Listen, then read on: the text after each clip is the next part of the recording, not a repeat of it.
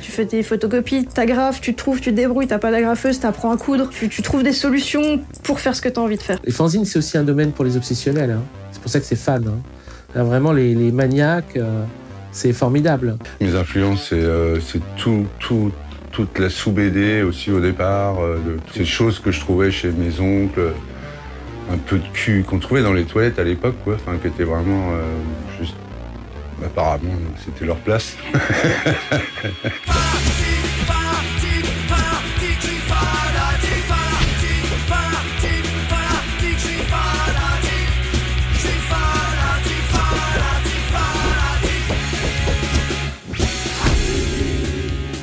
Bienvenue pour cet épisode de Fanzina, le podcast consacré à l'univers des fanzines en France, présenté par Guillaume Guardes et produit par Metro Beach.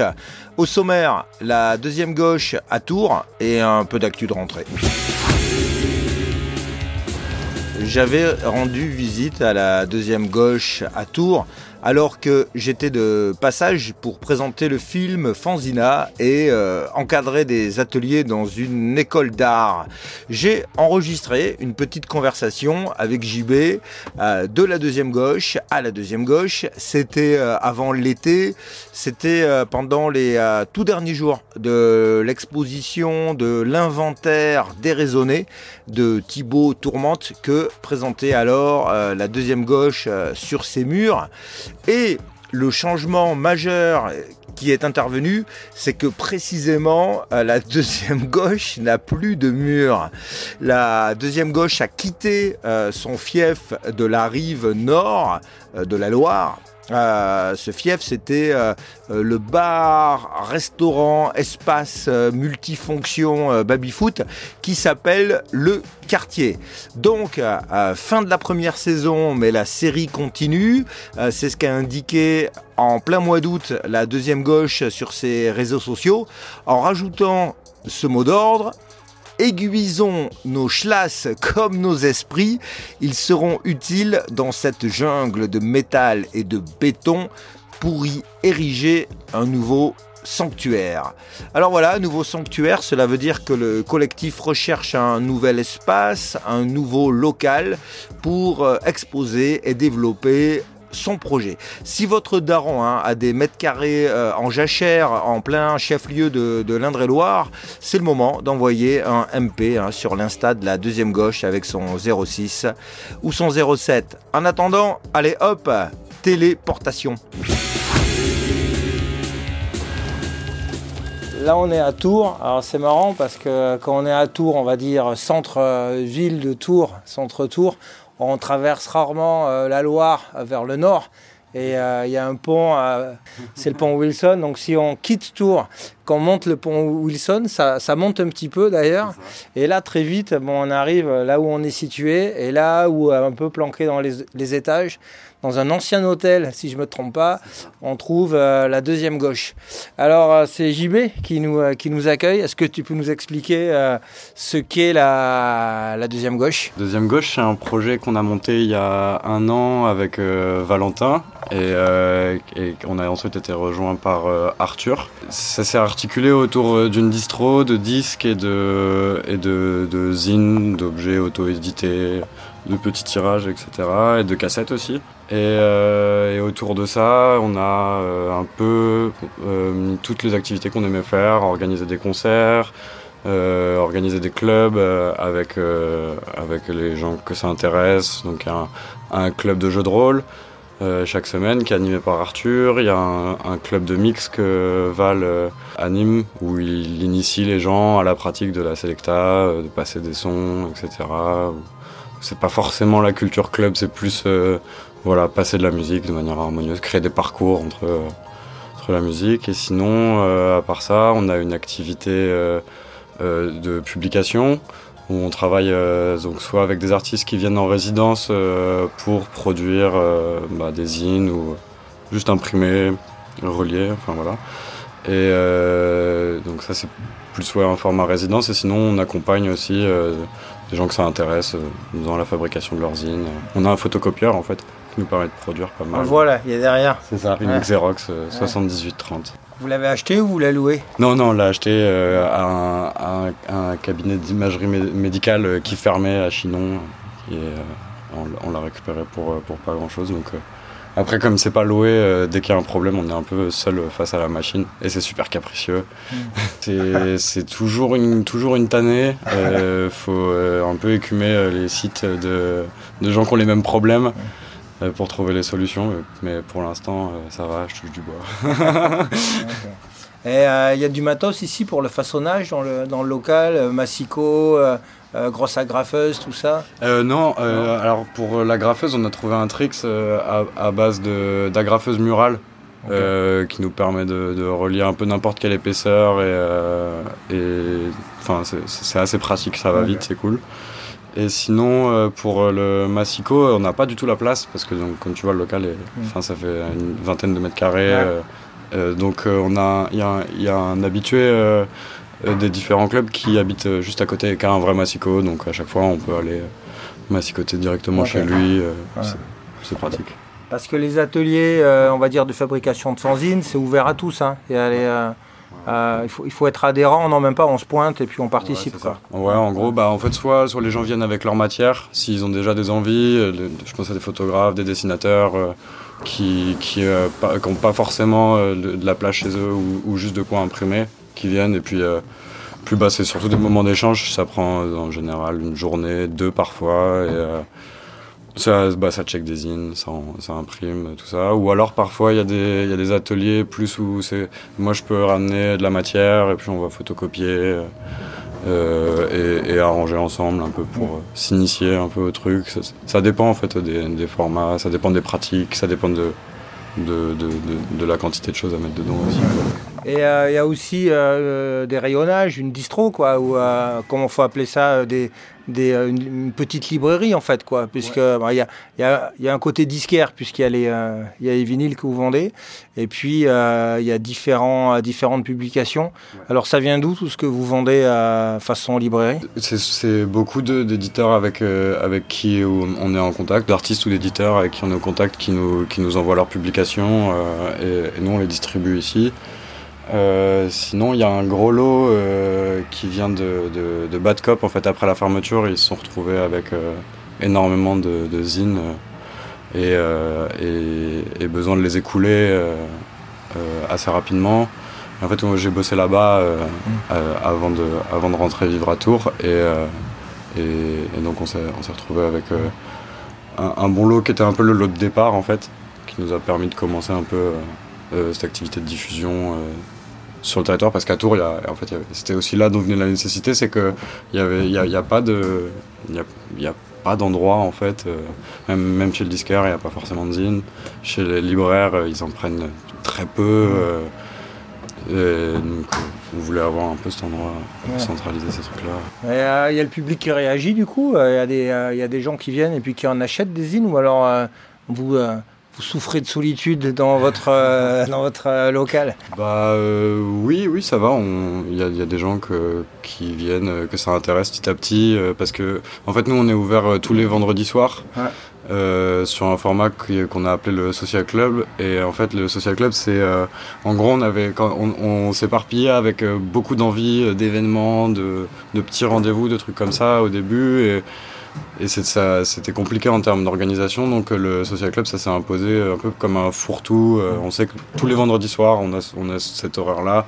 Si on a une envie, un groupe qui vient jouer, ou un film qu'on a envie de projeter, ou une exposition, un truc, ça se passera à ce moment-là. Et du coup, les gens découvrent un peu les zines à cette occasion-là. Après, en, termes de vente, de toute façon, je suis pas sûr que. Enfin, c'est- peut-être même pas forcément le- l'envie euh, première d'être euh, vraiment librairie de vente. Je, je pense que simplement les laisser consultables, euh, euh, c'est déjà assez satisfaisant.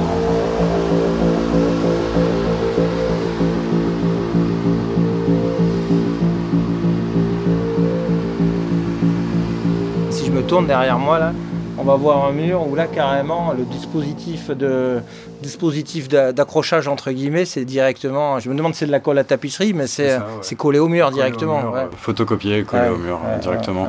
Bah, en fait, on aime bien cette contrainte euh, du micro lieu d'expo parce que euh, moi, je viens des beaux-arts et c'est vrai que souvent, on se retrouve avec des, espaces un peu grands qui sont parfois qui peuvent être compliqués à gérer quand il s'agit d'exposer un seul euh, taf ou quoi. Et du coup, euh, cette contrainte-là, on l'a trouvée intéressante. Et euh, chaque artiste a trouvé un peu une manière d'habiter l'espace euh, et de, et de s'approprier un peu ces deux murs. Ouais. Souvent, les expos, elles sont à l'occasion de lancement de, de zine.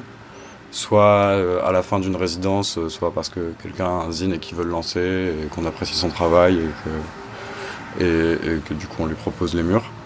Du coup, depuis le début, on a eu une expo de Anaïs Méni avec qui on a fait un, un zine sur une archive de, de flyers d'offres d'emploi ukrainiens qu'elle a collecté pendant ses différents voyages dans l'Est. Euh, après, on a eu une expo avec Quentin, euh, Evert, qui a une maison d'édition euh, axée autour du tatouage, qui s'appelle Bakshish Prod. Donc c'était une expo avec les originaux de, des dessins de Syndrome Lazarus, qui est un tatoueur berlinois, qui a un taf assez ouf. Et, euh, et là, en ce moment, c'est Thibaut Tourmente. Du coup, j'ai dû en oublier, mais, euh, euh, voilà. Thibaut Tourmente, euh, qui, est, qui est venu en résidence en janvier. Euh, là, c'est le dernier moment pour euh, voir son inventaire déraisonné ici.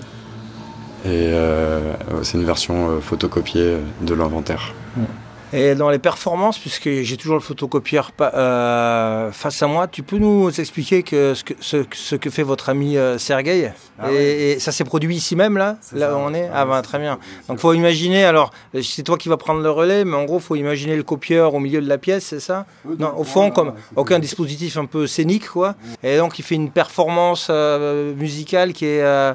euh, qui a pour euh, qui s'appuie sur le photocopieur. C'est ça. Ouais. En fait, euh, Sergei Vuchuk, du coup, c'est euh, c'est un artiste qui a, qui a vraiment une pratique mix média assez vaste, qui, qui vient beaucoup du skate et de la photo à la base, et qui a aussi, une, qui a aussi un gros taf dans la, la performance musicale improvisée, plutôt noise.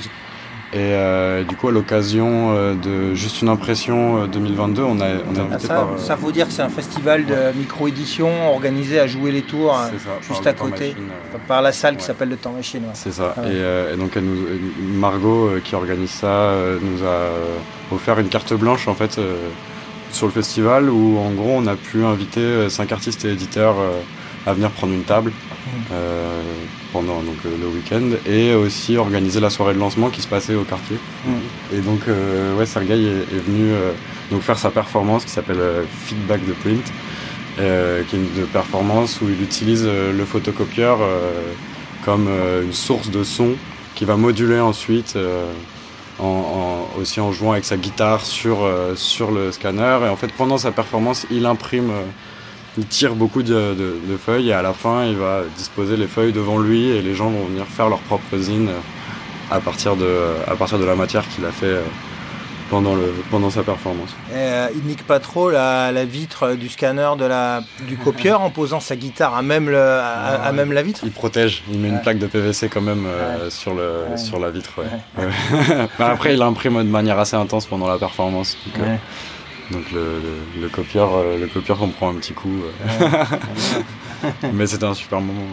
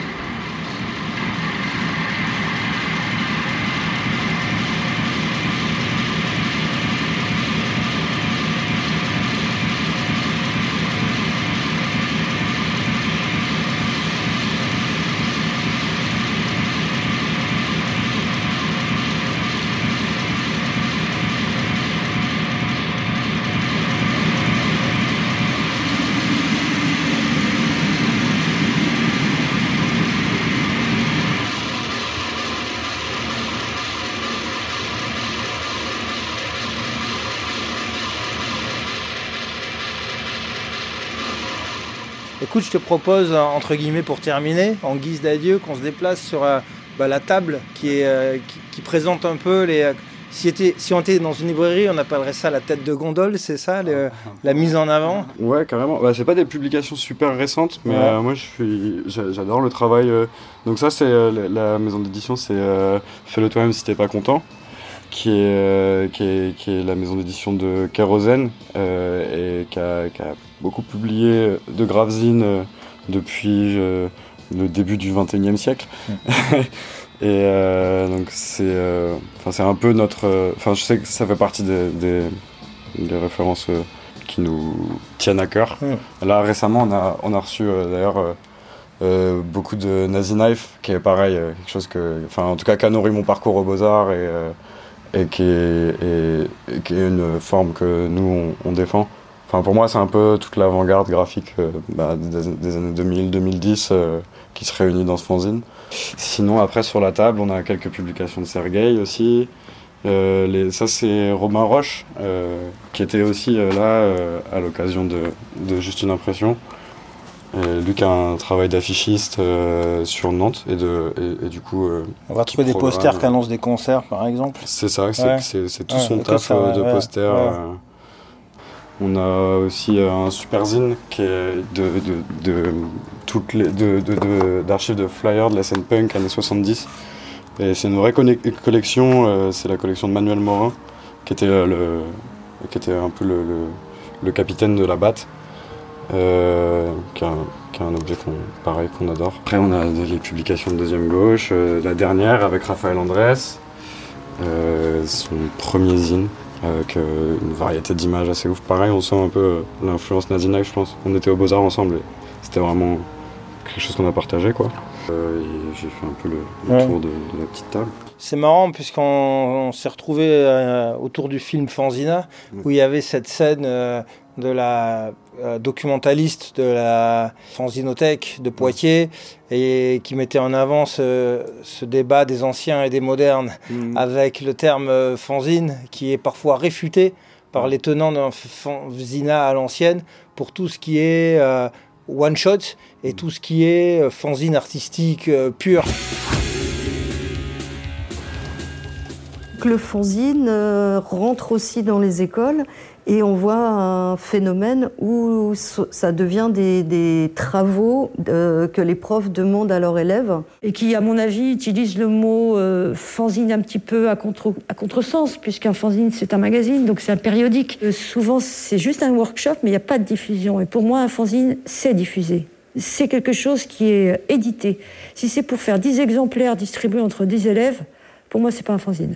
Après, est-ce qu'on peut se permettre encore d'être euh, strict dans les définitions? Euh, On peut dire aussi un fanzine et est fanzine qui décide de l'être. Hein. Euh, après, moi, je tiens quand même à cette notion de série, parce que sinon, on parlera de micro-édition. Après, c'est des choses ponctuelles. Comment tu te positionnes par, rapport à ça? Et est-ce que toi, bah, il me semble que oui, parce que tu l'as fait spontanément, mais t'emploies fanzine pour parler ben, de publications qui ne sont pas du tout euh, des supports d'information euh, mmh. pour euh, une culture dont euh, l'auteur ouais. est fan. Alors je le fais, effectivement, je le fais naturellement, mais c'est parce que je pense que c'est, en tout cas, quand je parle avec des gens qui vont pas forcément aller jusqu'à se poser cette question-là, c'est plus simple de, de ranger tout ça sous le terme de fanzine. Les gens comprennent plus facilement. Après, je pense que je suis assez d'accord avec le discours de Marie Bourgoin. Pour moi, j'ai pas, enfin, j'ai pas, je pense pas avoir une culture du fanzina pure parce que je suis né en 97 et que les sujets qui me passionnaient, je les ai découverts beaucoup plus sur Internet en fait. Et, et j'ai pas l'impression d'avoir consulté des webzines non plus en fait. Médias imprimés, je, l'ai beaucoup plus compris à travers euh, ce qu'on a appelé, ce qu'on a appelé le gravzine même en fait euh, depuis les années 80. Enfin, ça a plus été mon, mon accès ou ma, ma, compréhension, la nécessité de l'impression. Je l'ai plus vu par rapport à justement des pratiques graphiques, photographiques, euh, où, euh, où en fait, ça, pour moi, c'est aussi euh, une manière de, de, de, de, pallier parfois au manque de lieux d'exposition ou de manière de diffuser son travail, euh, euh, bah, même pour les illustrateurs aussi, euh, où ça, ça justifierait un peu cette forme, juste l'objet auto-édité. Il a c'est un autre rapport, c'est moins frontal, c'est un, objet euh, qu'on peut, bah, qu'on tient, c'est presque une sculpture de bibliothèque en fait à la fin, euh, euh, qui, ouais, qui a peut-être un rapport plus intime aussi. le dessin, en fait, il est complètement destiné à aller dans les livres. Je, je, crois que c'était Doury ou Bruno Richard qui, qui, qui, parlait de la supériorité du livre comme enfin, par rapport à l'espace d'exposition pour les pratiques du dessin. et je suis assez d'accord avec, avec cette vision-là. Quoi je veux pas généraliser, mais là où on voit une différence entre les, on va dire, les fanzines anciens et puis euh, le, fanzine d'expression artistique, parfois c'est sur la politique de prix.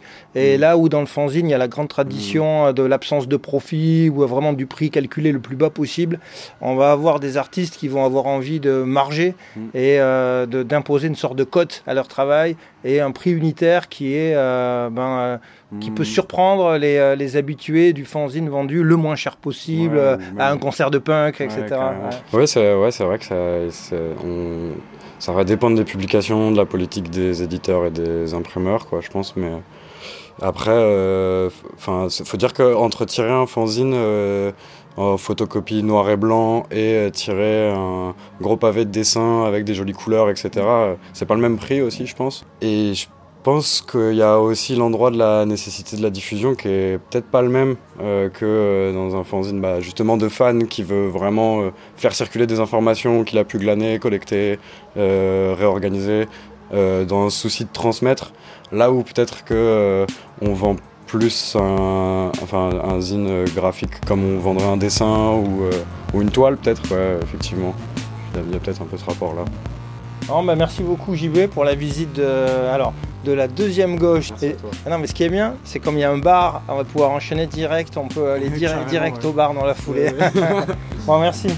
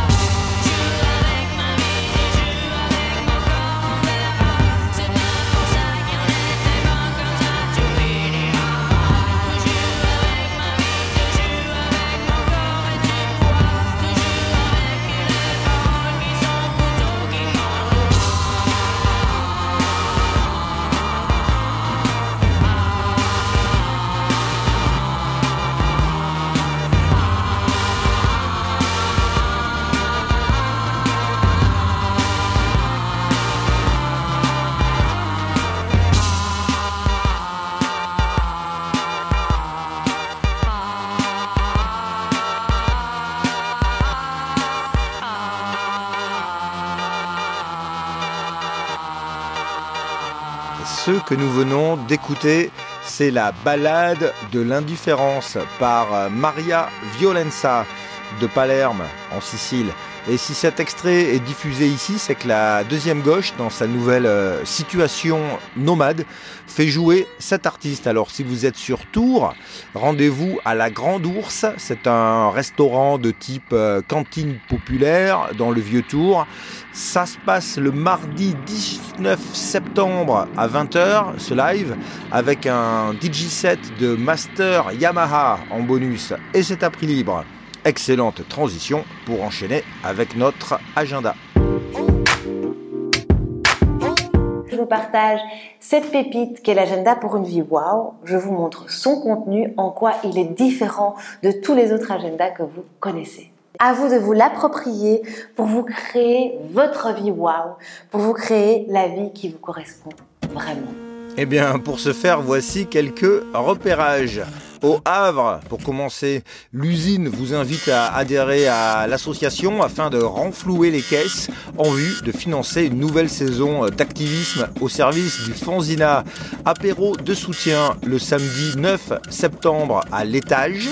Et à la fin du mois, euh, le samedi 30 septembre, il y a une rencontre avec Samuel Etienne, notre euh, camarade universitaire de référence, lorsqu'il est question de réfléchir au sujet des fanzines et accessoirement euh, grande star du film Fanzina.